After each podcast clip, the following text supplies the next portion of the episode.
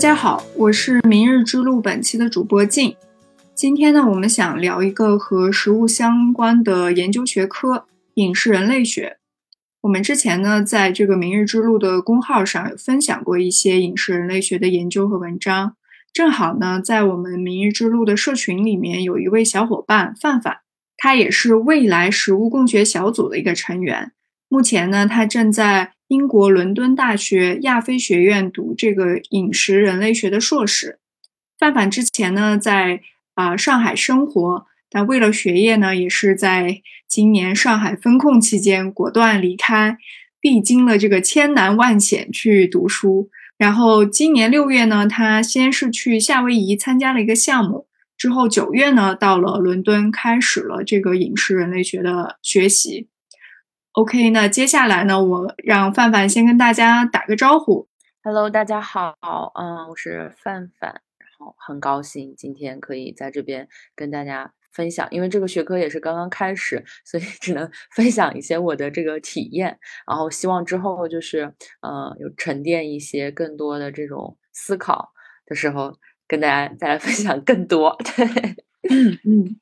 那么，先请那个范范来简单的介绍一下你目前的一个状况吧。我觉得可以着重介绍一下你这个二零二二年非常历经 千难万险的这样一个读书的一个过程。好的，好的，嗯，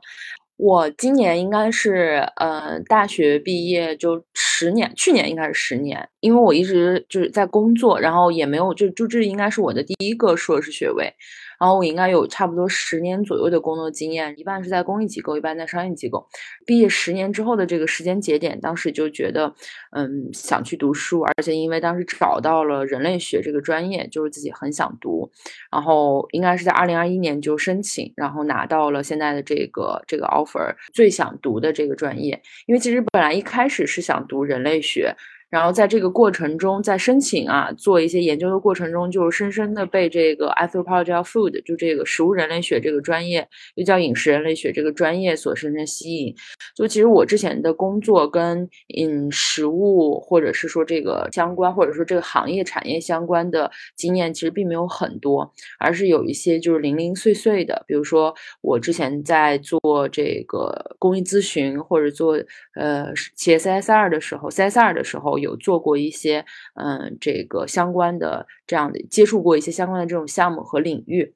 然后也有就是我有朋友在，呃，在北京，然后也有在上海，他们其实是在做这个农场，我其实也很喜欢在农场的生活，也有在关注他们在农场的一些这种生活和项目等等等等，所以就是。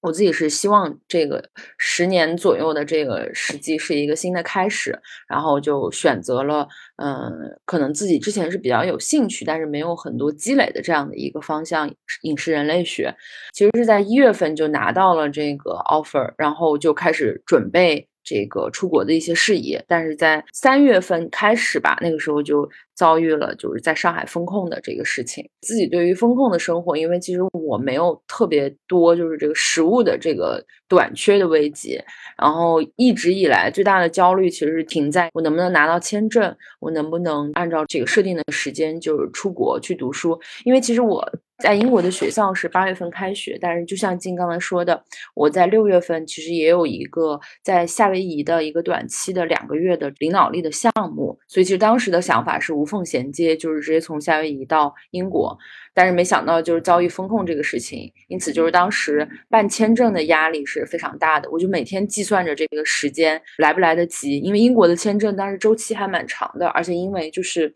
一些这个国际事宜吧，当时英国的签证是全全部都优先乌克兰的这个难民，所以它整个签证。流程非常慢，而且取消了加急，所以当时就特别焦虑。就我觉得，在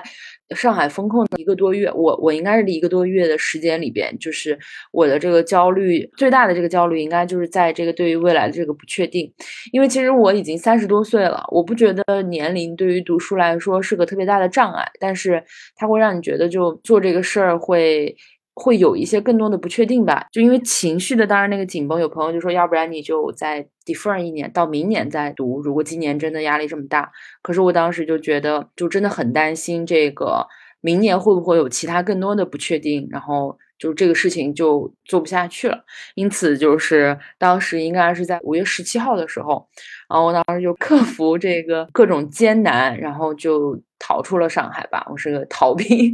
然后逃出了上海，然后到广州，然后办了这个签证。就是其实，在广州办签证的时候也是困困难重重，因为也是这个时间就是来不及了。到了广州，然后隔离，然后办了美国的签证，嗯，接着办了英国的签证。到了美国，到夏威夷那边也挺辗转的，我就又把那个护照寄回来，去贴了英国的签证，然后又寄回去。然后，但是其实，在这个过程中就挺不确定的。还好，就是我觉得一切现在就是都挺平稳的吧。对，就夏威夷生活学习了两个月，然后到英国这边，八月底开始了我在这个伦敦就是饮食人类学的这个学习。就是之前范范自己也做过播客，把他当时那个很波折的经历和他的朋友有聊。回头我们也可以把这个链接放在播客里，感兴趣的可以去具体听一下。我当时听完以后就觉得，哇，范范真是太勇敢了！一路上遇到这么多的各种各样的这个困难，但是也也可以说就是。怎么讲？感觉有一个命运的这个推力，在把你一步一步，好像就推到了夏威夷，又推到了伦敦。反正当时听到这些很多个体故事的时候，真的是嗯，非常的感慨。嗯，我觉得就是还是挺波折的，就是有点像我朋友说的一句话：做了这个决定，做了这个选择，就之后有不断的选择，就是再会涌到你面前。比如说，其实我到夏威夷时候又出了一点问题，我中间感染了新冠，感染了，而且我当时感染是在也不是在夏威夷那个主要的那个。就 Honolulu 檀香山那个岛是在另外一个岛，那个时候已经到我寄护照的一个时间节节点了，就我必须要在那个时间点把护照寄回国去贴我的签证，要不然也来不及了。又是那个很很很崩溃，又卡又要卡那个时间点，又是各种不确定。然后后来就是还好，就是四天就四天应该就从阳性转阴了，然后就立刻飞回太阳山，然后就把护照 又寄回去。我感觉每个时间都都必须要卡在那个点上，好像再晚一点点就不行了。嗯，是的，是的，是的，就真的是最后，我当时寄回去以后，应该就是那护照中心规定的最后的那个时间点，我朋友去帮我把它贴了，真的是太厉害了。那刚才你提到这个夏威夷，要不然就先给大家介绍一下，就是你在夏威夷这两个月的一个经历吧。好的，好的。嗯，我在夏威夷是参加一个短期的嗯领导力的一个培训项目，然后这个项目是在夏威夷的那个 Honolulu，本身是在夏威夷的一个教育培训的，然后以及就是文化促进的这样的一个平台，它是跟夏威夷大学就是一起。这个项目就是因为是我我朋友之前参加过，我朋友在几年前参加过，然后他就一直极力很推荐，但对于我来说就是嗯一直也没有就出去。的机会，然后也没有那么。强烈的就是我要去。去年的时候，其实我是把它当做我申请学校的一个练手，就是我先写一写整个这个的申请，走一走这个申请流程，被录取了。然后正好就是时间上也跟我英国本身的这个项目刚好连在一起，那我觉得就可以来。所以其实我一开始到这个项目的时候，我没有抱特别大的预期。我在这个项目一直讲，就是我觉得它是我的一个过渡，一个 transition，我是会把它当做工作的这个阶段到我。做学术读书的这个阶段的一个转折，我从国内然后去英国要生活两年这样的一个转折，以及我可能一直在上海这个风控的过程，然后到回归到一个自由吧的生活的这样的一个转折，我把它当做一个转折。但是没有想到，就是两个月后，这个项目其实对我的改变，然后对我精神上的一些冲击，然后思想上的一些冲击，其实是完全超出了我的预期。我觉得一个是它项目本身，它叫领导力项目，但是它其实更多的在于是你自我的一个探索，然后包括我们最后的项目的一个产出，其实是你关于未来的一个行动计划。但这个未来的行动计划，它是我们在这两个月中就不断的去。通过各种各样的呃这种学习，然后各种交流，去不停的去探索自己的过去，然后去审视自己的就是现在的一个状态，然后再去得出你的未来的这样的一个计划。我觉得就是它其实两个月时间是对于过去一个很好的梳理，以及对于未来的一些这个展望。那这是第一个点，就是你不停的要去挖掘自己，然后去用一个很工具化、体系化、理论化的方式去梳理自己的过去。我觉得这个。对于每一个人来说，是一个很好的这种探索。第二个点就是，呃，一起就是学习的这些同事朋友。嗯，其实他们都是来自于不同的这个国家，基本上都是亚洲以及太平洋地区有一些岛国，还有就是在美国的这个亚裔，就是都是会有亚洲和这个太平洋的泛太平洋地区的这个身份。首先，我的年龄在里边算是比较小的一辈，他们都是一些很资深的。然后都是有一些这种丰富的这种工作经验，然后也有许多是跟这个公益然后相关，就在他们自己的国家有他们自己的整个这个非常丰富的职业上面的一些发展经验。就我觉得这些人其实是带给了我非常大的这种冲击，然后其实有的也成为了非常重要的这个朋友，包括我其实有一个他成为了我的 mentor，就是这个姐姐，她是在泰国农业大学教书，就是做教授，就是不管是说在学术上还是说。我可能之后会在泰国的这个学习过过程中，还是说在生活上，我觉得他都给了我非常非常大的帮助和启示。比如说，他其实已经四十八岁了，但是你看这个人的生活状态，他整个人的气质状态，你是觉得非常的年轻和是有无限的这种可能。但这种可能其实又是基于他的现实，基于他的过去。当他跟我聊他的未来计划的时候，我的感觉就是真的是有很多的可能，但是这种可能其实是怎么讲？就是他不是说像我们这种，像我现在就是这种去探索未来的可能是更，我觉得他是有更有边界的，但这种边界我不觉得是个不好的事情，就是他会让我觉得，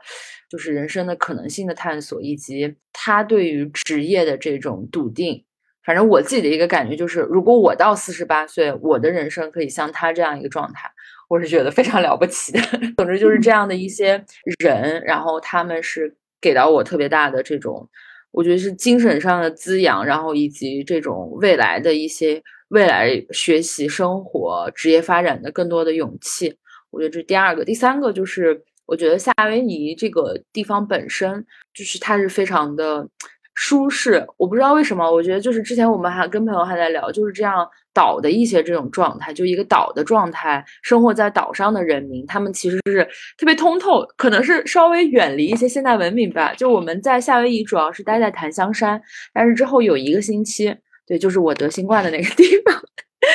虽然不是很美好的记忆，但那个岛就是它是比檀香山更，嗯。就是远离现代文明吧。然后，其实，在那个岛上，就是你自己的情绪是特别能被关照的。不管是你自己去关照你的情绪，还是大家会彼此关照情绪，就在那个岛上，我觉得就是非常舒适。然后你看问题，你想问题也会特别通透。我觉得就夏威夷这个地方，它本身，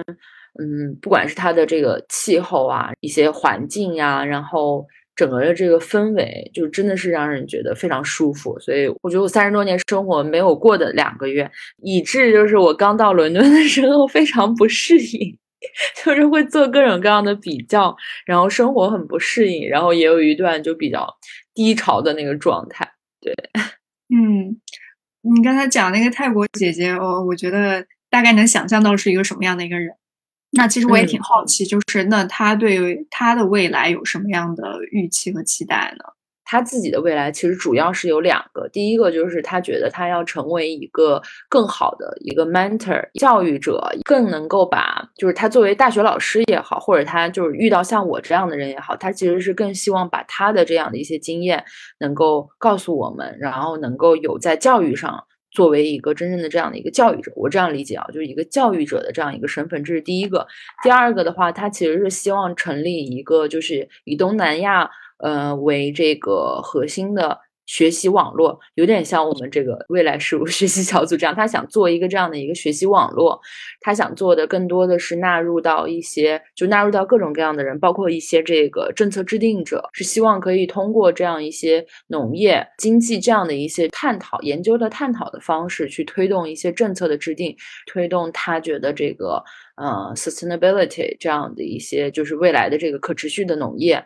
的这样一个发展，通过参加和组织一些这种学术的会议讨论等等这样的方式，去建立一个这样的呃学习网络。其实他在来之前已经在做这个事情了，但是我觉得这两个月对于他来说，就是更坚定了这个方向，以及更有明确的一个行动方针，就是未来这个事情要怎么做。嗯。嗯嗯，我感觉可能他想做的很多事情，跟我们明日之路想做的很多应该是很像的。对对对，我就觉得真的是就可以借鉴他的这样的一些，他真的是在践行这个事情。比如说我就认他做我的 mentor，这种他会一直很关注我在这边的学习，包括我的泰语学习和我就是专业课的这种学习。我现在是觉得没有什么可以值得交流，我是觉得未来是可以跟他交流挺多的东西的。嗯嗯嗯，我记得当时。嗯，去夏威夷的时候，我不是给你在那个书里拍了几张那个照片嘛？就是有一些关于夏威夷的一些饮食的，也可以说问题吧，健康问题。我不知道后来你在那边，就是对于这个当地的饮食啊，或者是一些跟饮食相关的一些文化，你有没有什么一些有趣的观察呢？嗯嗯。有的有的，就是我觉得在那边体验的很多东西，其实因为我到英国，其实一开始是上语言班嘛，然后我在语言班最后的产出是需要写一个两千字的一个 essay，然后当然这个 essay 我就写的是夏威夷的这个呃食物和文化相关。通过在夏威夷的生活这两个月，去去感受这个当地的食物。当然，我和这个泰国的这个姐姐，我们俩当时在夏威夷就会去找很多好吃的，然后我们一直也在找，就是所谓的这个真正本土的。食物就是他们地道的这个食物，比如说，就像我们去上海要吃本帮菜这种感觉，我们俩一直在找 local 的餐厅和食物，但是我们找了很久才找到。我们就是在这个找的过程中，也会体验各种在夏威夷的食物。然后我自己的感觉就有这么几个，第一个就是，就夏威夷食物它本身真的是一个非常，就像它夏威夷的文化一样，它非常混合，就是一个混合体。因为其实夏威夷本身的这个历史，它就是一个这种。多的民族、多的这种国家地区的这样的一个融合，从十八世纪就是有这种亚洲的，就是中国人和日本人会到这里，包括后边就是有一些欧洲，像葡萄牙，他们的人也会到这里，然后他们的食物也会融合在这个里边。其实现在来说，夏威夷它本身就是，我觉得应该是整个美国里各个州里边这种融合最多的。本土的人其实没有占到它很多，其实这也是他们的一个问题，他们就会觉得我们真正。就是 indigenous 的这个，就人也好，语言也好，文化也好，包括食物也好，其实是逐渐在示威的一个过程。所以他们其实一直在强调这种本土的一个复兴。但是我自己其实是觉得，其实融合本身就是它本土的一个文化的根基。所以其实你在食物上也能看到，我们在夏威夷就吃到了各种各样的食物，就是包括嗯，有非常非常地道的这个日料，也有中国菜。包括这个美国的这个快餐的一些东西，也有在它这里体现，各种各样的，包括吃到了一个那个它本土的一个，其实就是本土的一个类似甜甜圈，叫 masala。然后这个食物其实，呃，应该就是葡萄牙人带过去的。但是这个姐姐她就跟我讲，她说他们这边的食物非常甜，然后那个甜点就非常甜。其实这个也特色也非常菲律宾，就菲律宾的食物也很甜。我觉得在夏威夷是看到了这种。它本身食物的融合，就它历史的这种融合、文化的融合，其实体现在了它食物的一个融合上边。我觉得这是第一个点。第二个点就是，呃，就是他们当地人会非常强调的，就是本土的这种文化的一个示威，就本土的东西其实在慢慢的消失。其实这个也体现在他们的食物上。我们应该是在倒数第二周的时候，终于找到了一个 local restaurant，一个本土的一个餐厅。但其实这个也跟我们没有认真找有关，我觉得。然后我们去吃了以后，就发现哇，这个真的是非常本土。因为最早其实是波利尼西亚人嘛，所以他那个就是有一些波利尼西亚的食物在这个餐厅里就会有，就是真的是 local 的。因为我们项目里边也有一个大哥，他就是关岛。波利尼西亚群岛、关岛的人，然后我们当时吃完以后就跟他聊，他就说啊，这个真的是非常非常 local。比如说他们有一些有一个叫做捞捞的一个肉，我觉得那个肉就他讲整个过程，我觉得就非常中国，特别有意思。它就是猪肉，然后把它用芋头的叶子包起来，然后就去蒸，它那个肉就会有那个。植物的那个香味嘛，然后再炖，整个时间差不多有七八个小时。因为当时他说我问他能不能参观那个后厨，他就说我们有这个捞捞的这个制造过程，就是可以来参观，但是时间很久，你可能只能看一下，就这样子。还有就是主食，他们是做主食的，但其实现在应该更多是做甜点，叫 poi p o i p o。其实这个东西就是芋头，把那个芋头的叶子。和泥芋头就是做成那个泥，但其实我们之前吃到了泡这个东西，它已经被改良过，就是很甜。比如在超市买的就很甜，然后我们在那个餐厅吃的那个泡就是非常地道的，很酸很酸。应该在记你发我那个书里边也有写，就是应该是最早他们的主食，就是他们是拿这个来做主食的。但是后来是因为像中国人、日本人的到来，他们才开始逐渐吃米，然后后边就逐渐用米就代替了这个泡这个主食，所以他们其实一直会在讲这个 indigenous 的这个 food 的这样的一个就是复兴吧，我理解其实是复兴，包括要种本土的、吃本土的。这样的一些点，第三个其实也是跟它的这个本土化的一个有关，就这个其实是我在呃英国的时候写那篇论文的时候查资料就会发现，他们其实呃很多东西是进口的。就当我们去想夏威夷的时候，我们去想哇，一个非常适宜的这种天气，然后包括它的火山灰，其实这个土壤啊什么是非常好的，又是有那个太平洋淡水的整个资源什么都是非常好，其实是一个非常适合农业发展的一个地区。但是后来我看现在。夏威夷的，就是他们本土的食物，其实大部分是从美国大陆进口的。然后这是为什么呢？就是因为其实它本土的这个种粮食的这个价格是非常高的，包括它的土地租金很高，以及包括它的这个人工是很高的，所以它大部分的本土人吃的东西是进口的。因为船的那个运费是很低的，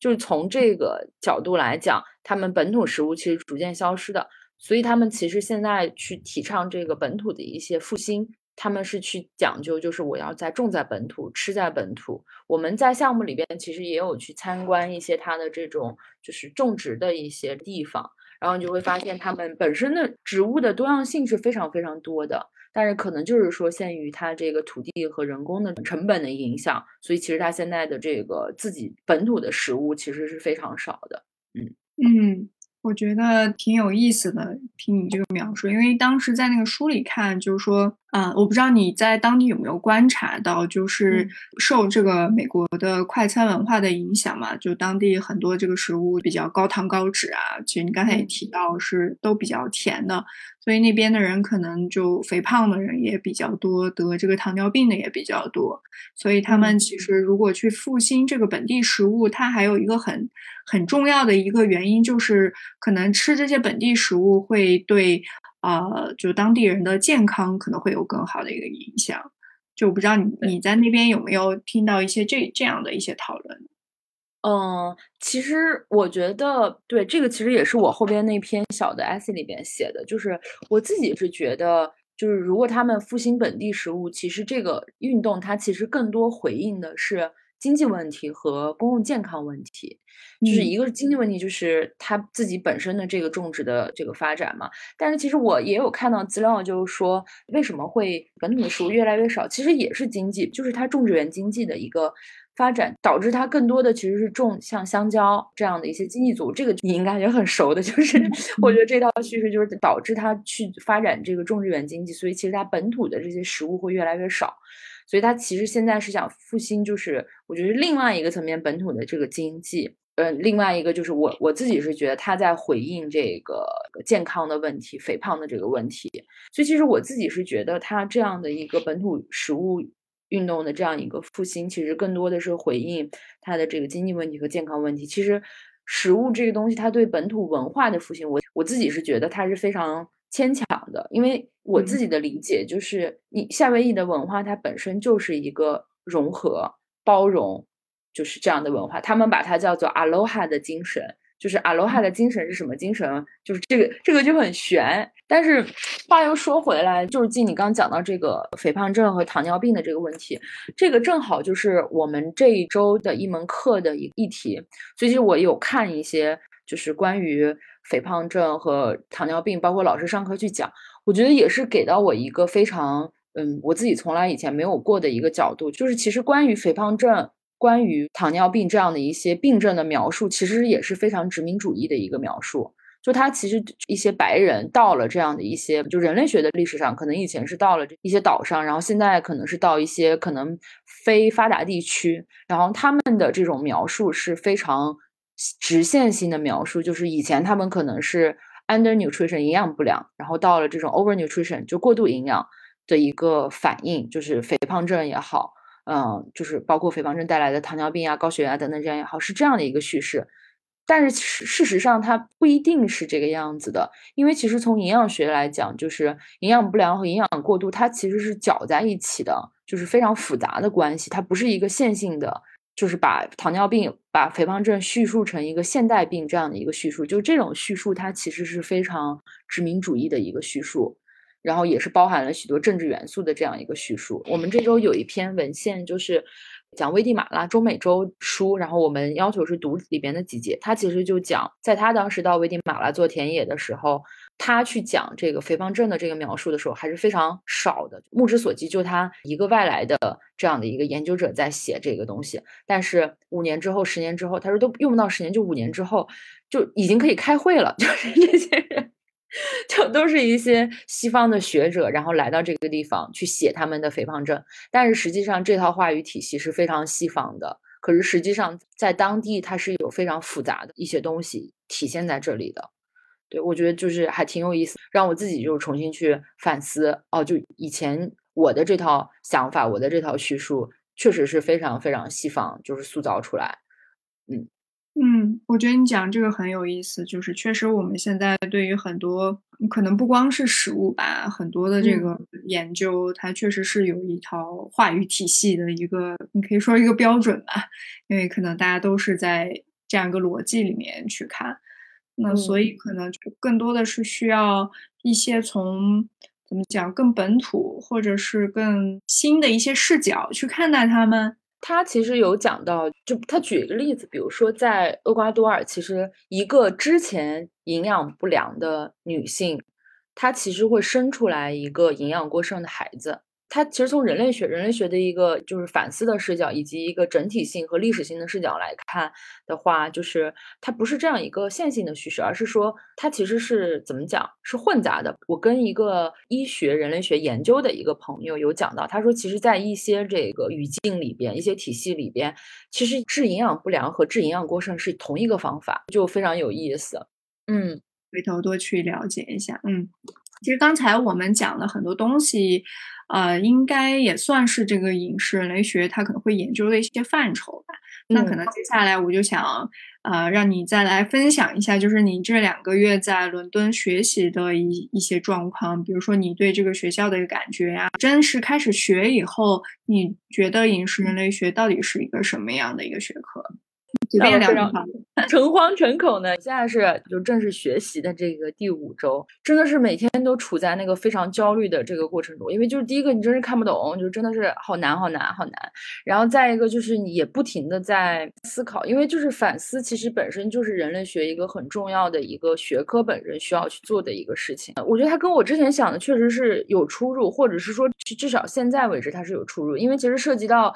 饮食人类学的专业课就是一门儿，人类学的专业课有一门。就在我比较起来，就是我跟一些就是之前本科就读人类学的朋友去聊，他们就觉得影视人类学的这个这个专业课就非常的不人类学。就包括我们老师，他其实上课也会有去讲，就是我们前几周的课是非常不人类学的。比如说我们一开始几门课是讨论农民和农业，比如说会去讲这个呃 hunter gathering，然后到这个农业的这样的一些发展。然后再比如说去讲这个农业的这个整个的工业化，以及包括就是农业工业化、农业和国家这样的一些话题。就目前讲到的，比如说这种有一些讲到食物的这个安全问题、食物焦虑、食物安全，然后以及。呃，刚才有提到的这个营养主义啊，等等等等，就是我觉得这些话题、这些议题其实都不是那么的人类学。我们老师其实也会讲，我觉得一个原因是在于，就这学期的这门专业课，它其实相对于是比较宏观的。就我们本来这学期要上的一门课是更文化性一些，但是这学期的这门课就是相对来说宏观一些，它关注的这样的一些更大一些的这种议题，而且其实有的是蛮政治经济学的一些议题。上的我就是有一点点小郁闷，就是觉得它不是那么的人类学，然后他讲的一些议题也非常大，我觉得会导致，我不知道，我不知道这个是不是可能是我我的刻板印象或者怎么样，就是国外的这些学生在这个上课的时候就发言，他们特别愿意去讲一些很宏大的概念，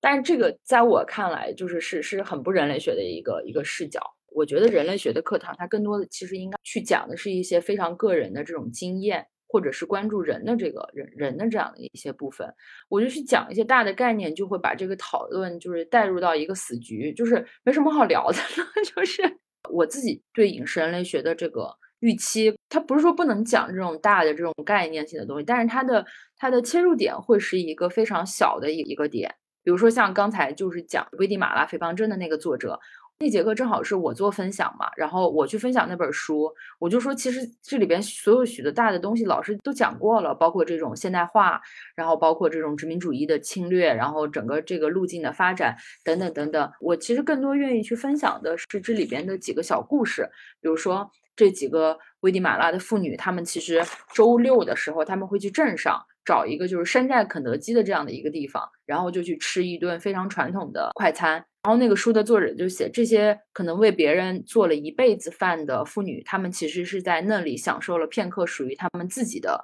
狂欢也好，彼此的陪伴也好。就你在这个时候是要去深究她吃的这个东西够不够营养，它是不是会导致肥胖，还是说去去关注就是他们在那个时候的快乐？我就我就看了这本书的一个书评，他就说其实。就是这本书，它写的是危地马拉的肥胖症的问题，但是它给我们看到了许多其他的力量，而不只是营养主义的力量，比如说快乐的力量、陪伴的力量等等等等这些。会觉得我去关注一些人类学的议题，我是会期待从这样的一些角度。但是其实不管是说这门课的设计，还是说大家在同学在课堂上的互动，其实还是说会用一些。嗯，我觉得不是那么人类学，是一些更自上而下、更大的一些一些东西去看的。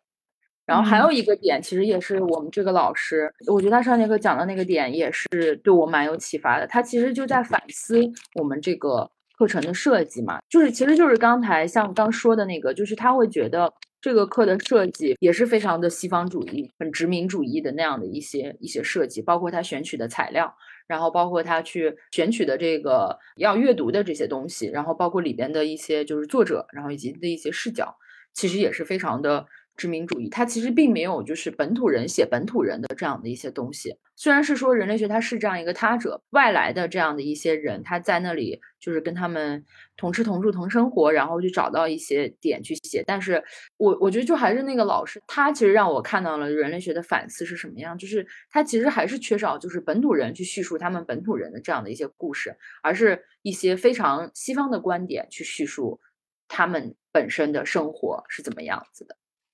嗯，我觉得你这些观察都特别特别有意思，尤其是像你刚才讲，你在那个书里面看到，可能最对你有触动的是那些，呃，危地马拉的妇女的一些小的故事。我个人也可能会对这样一些细节，更能让你感受到那个复杂性的那个东西会更感兴趣。但可能在某种程度上，一个宏大的背景也是有个必要性的。你先。对这个宏大的一个背景，大概是一个什么 context，你是有一个基本的一个概念，然后之后你再去做一些更具体的研究的时候，其实你不一定是要套在那样一个框架里，而是说，可能你可以在嗯观察一些更本地或更呃更个人的这样一些。很多细节的时候，可能帮你去反思这个大的这个 context，还有就是他们之间到底是什么样的一个关系。我个人觉得很有意思，就是如果一个小的故事可以把一个很宏大的一个背景的一些问题，如果可以从一些很小的一些故事里面体现出来，对我来说是最有吸引力的。它又让你可以感受到这些很细节的东西，但是你又可以看到。在呃这个细节和一个大的背景之间的一个关系。那接下来我就再问一下，比如说要做研究，你现在有没有什么比较感兴趣的方向，或者是你发现你的老师或者是你的同学有没有在做一些还蛮有趣的一些研究的议题？这个也是我特别大的一个困惑吧，就是因为我认识两个朋友，他们是读那个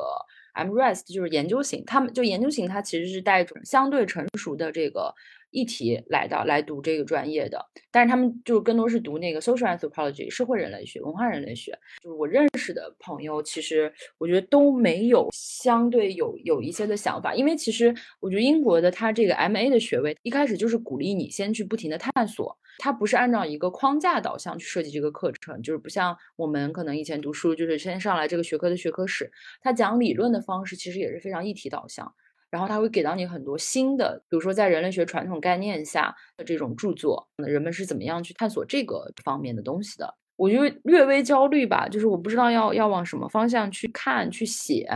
然后包括其实我自己其实也在想，要不要继续读下去嘛？那要不要继续读下去？就是学术的这个能力，我觉得就是发现问题的能力，就是学术非常重要的一个能力，就一直找不到。然后我那两个就是朋友，研究型硕士的朋友，他们就是劝我说：“哎，这个东西你要举重若轻。”就还挺有意思的。那接下来就正好说到食物嘛，就想你们再分享一下。之前感觉可能在夏威夷吃的还不错，然后到英国不知道吃的怎么样，会有什么样不同的体验？就是我在英国，我觉得吃的还挺不好的，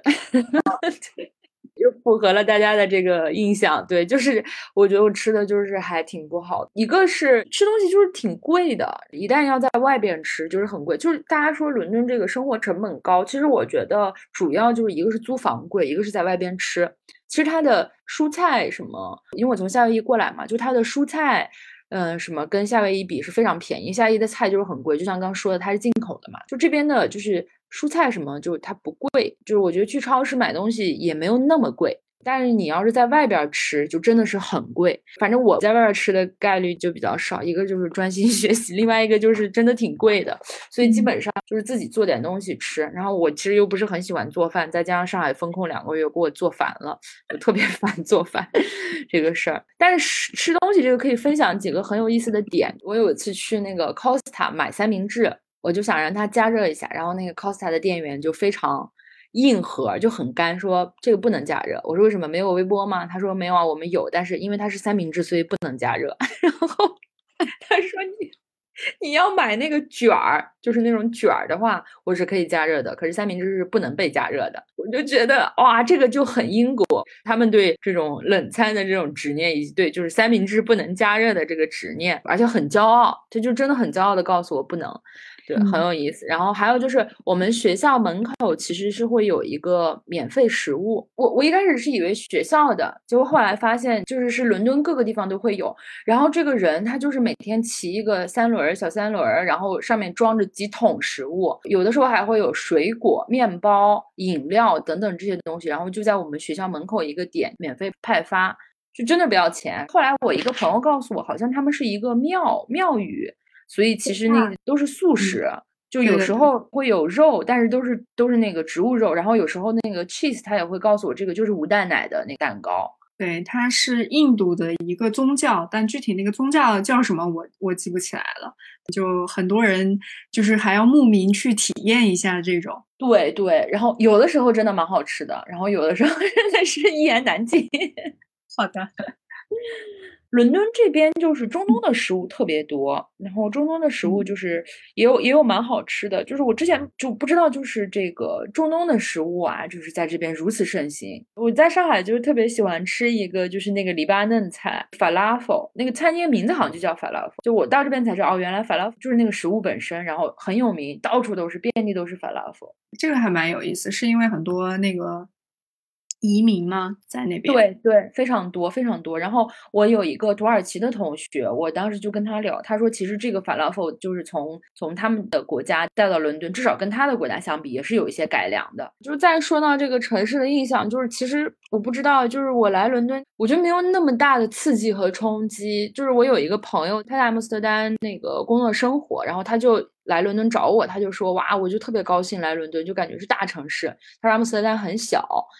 但这里就就非常大，然后就是很接近他大城市的那种，就是他说他时不时就是隔几个月来一次，要见见大城市，就特别兴奋。但是我觉得对于我来说，就是就开玩笑，我说这不就是一个大号的上海吗？很像，我觉得就跟上海特别像。我觉得对我来说，可能也是因为在整个中心的这样一个地方，就是我觉得大都市都很像。然后再一个可能就是也没有真的就是通过一些比如说食物呀或者是旅行啊等等去探索这个地方。反正我觉得到目前为止这个城市对我来说没有什么吸引力。然后跟上海相比，我觉得也没有太大的这种至少生活我自己的生活方式上，我觉得没有太大的这种变化。那就是这种全球化背景下，这个大城市其实都都一样。就你在是的，是的节奏啊，然后。你买东西的地方啊，什么这些其实都可能都很相似。对，还有一个点就是我我在伦敦没有遇到菜市场，